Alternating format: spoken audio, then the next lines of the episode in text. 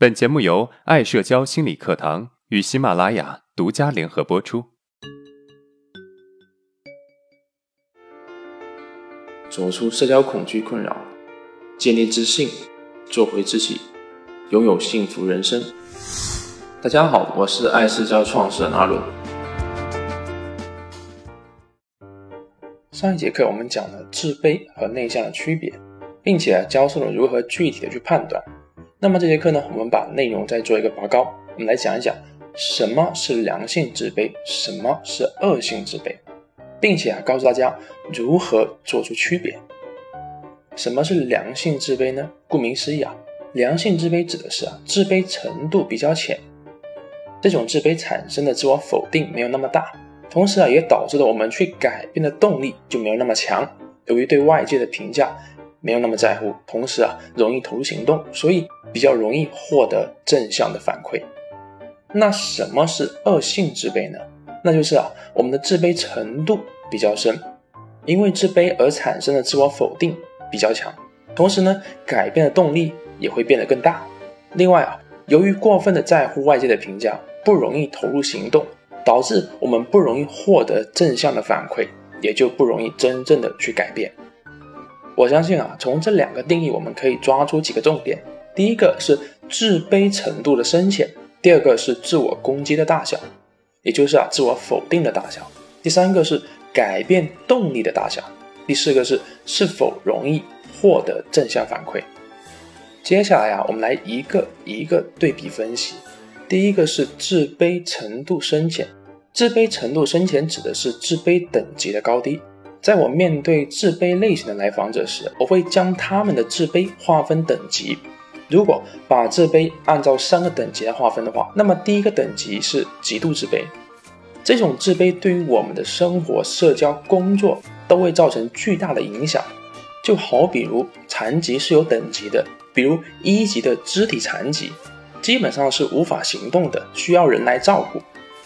一级自卑虽然在身体上无恙。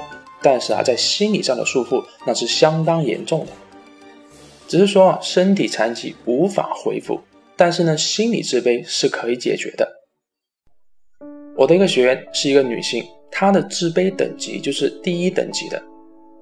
她是一个老师，多年的老师，在台上能够好好上课，但是一旦下台就紧张的不行，害怕遇到学生问她问题。有一次刚好上完课下课，有一个平时上课很积极的学生就跑过来问老师：“泰勒定理如何推理？”其实啊，定理简单，就是这个学生让他非常的紧张，他突然脑袋一片空白，回答不出来。这个时候呢，又冒出一个想法：这个学生会不会觉得我这个老师很没用？这个问题都回答不了。最后虽然勉强回答完了，但是内心极度的自我否定。第二个等级的自卑相对来说会浅一些，我们不做具体的讲解，我们来讲讲第三个等级的自卑。这个等级的自卑啊，基本上不影响社交、生活和工作，只是相对自信的人来说，少了底气和自我认可，容易出现比较，但也容易放下。我的另外一个学员是一个大学生，其实啊，一开始也是上面那个学员的状态。只是随着不断的学习和努力之后，慢慢变成第三个等级的自卑。在一次跟舍友的冲突中，我们就可以看得出来。那天刚好下课吃完饭回到宿舍，其中两个舍友就开始把游戏打开了，还把声音外放出来。这个时候其实也是大伙要午休的时间，可是这么大的声音也没人说他们。结果这个学员居然站了出来，说了一句话：“你们把游戏的声音调小一点吧，我要午休了。”结果，两个打游戏的同学就配合的把游戏的声音调小了。他自己都惊讶于自己的表现。虽然说出这句话的时候还是有点紧张，但是啊，相对以前已经好太多了，也不因为自己的紧张而自责。我们来看看第二个特点啊，自我攻击的大小，这个很好理解。从上面的案例中，我们可以一目了然的看清楚。第一个案例。当我的这个学员下课的时候啊，有一个学生突然过来问他问题，他一下子紧张了起来。这个过程充满了自我否定，就算后来勉强把问题回答完了，也还是会陷入到自我否定之中。而在第二个案例中，这个学员因为舍友把声音弄得很大，而影响他的休息，所以提出让对方声音小一点。这个时候呢，他内心依然是紧张的，可是他不会因为自己的紧张而自我攻击。我们可以看得出来，自卑的程度对于自我攻击大小的影响。那么接下来啊，我们来看一下第三个特点：改变动力的大小。在谈改变动力大小之前，我们先温习一下弗洛伊德的人格理论。弗洛伊德认为啊，人有本我、超我、自我，其中啊，本我遵循快乐原则，也就是我们的本性是追求快乐的。你越感觉到不快乐，你追求快乐的冲动就越大。恶性自卑给我们带来的痛苦程度很高，我们无法正常的与人交往，我们时常自我否定。所以给我们带来的痛苦很大，导致我们改变的愿望也变得很强烈。而良性自卑呢，对于人际交往影响不会太大，自我攻击啊也比较小。也就是因为自卑所带来的痛苦比较小，所以改变的动力就比较小。往往我们看到一些极度自卑的人，如果方法得当，最终成就会比那些良性自卑的人还要高很多。我的一个学员啊，他跟我说过，他有一个朋友，这个朋友呢是山西的一个煤老板，身价上亿，这是他现在所取得的成就。但是啊，曾经的他却是一个非常自卑内向的人。最后啊，我们来看一下第四点，是否容易获得正向反馈？变得自信啊，除了自我认同提高以外，还需要获得别人的认同，内外结合。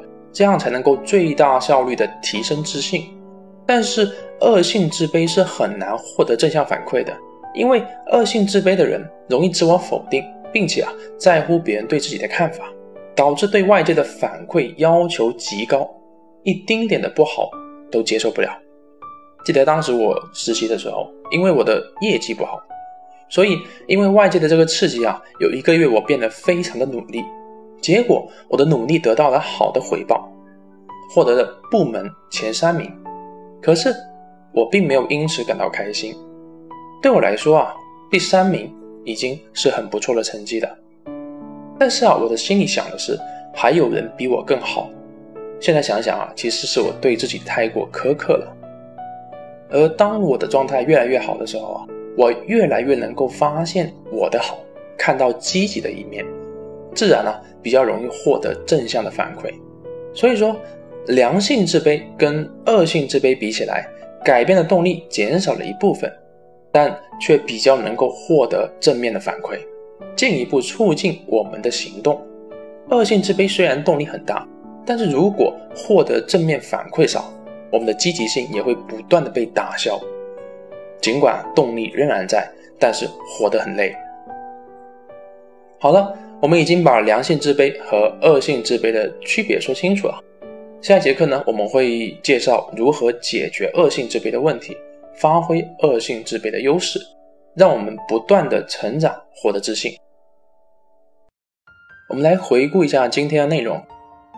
第一，恶性自卑与良性自卑的区别主要有以下几点：第一，自卑程度的深浅；第二，自我否定的大小；第三。改变动力的大小。第四，是否容易获得正向反馈？第二，个人观点，我把自卑分为三个等级：良性自卑等级最低，程度最低，影响最小；恶性自卑等级最高，程度最高，影响最大，如同生理上的残疾等级一样。第三，恶性自卑自我否定大，而良性自卑自我否定小，所以情绪感受上。恶性自卑痛苦很多。第四，由于恶性自卑在情绪上的影响大，导致呢恶性自卑的人改变的动力很大，而良性自卑改变的动力小。第五，因为过分的在乎别人的看法和容易自我否定，对自己要求太高，导致啊恶性自卑不容易获得正向反馈，而良性自卑呢在乎别人的看法和自我否定上面都要小很多，所以。比较容易获得正面的反馈。好，如果今天的内容对你有帮助，那么欢迎订阅我们的专辑，并且啊把专辑分享给有需要的朋友。好，今天的内容就到这了。如果你有任何的疑问和想法，欢迎在音频的下面评论互动，我会挑选有代表性的问题进行回答。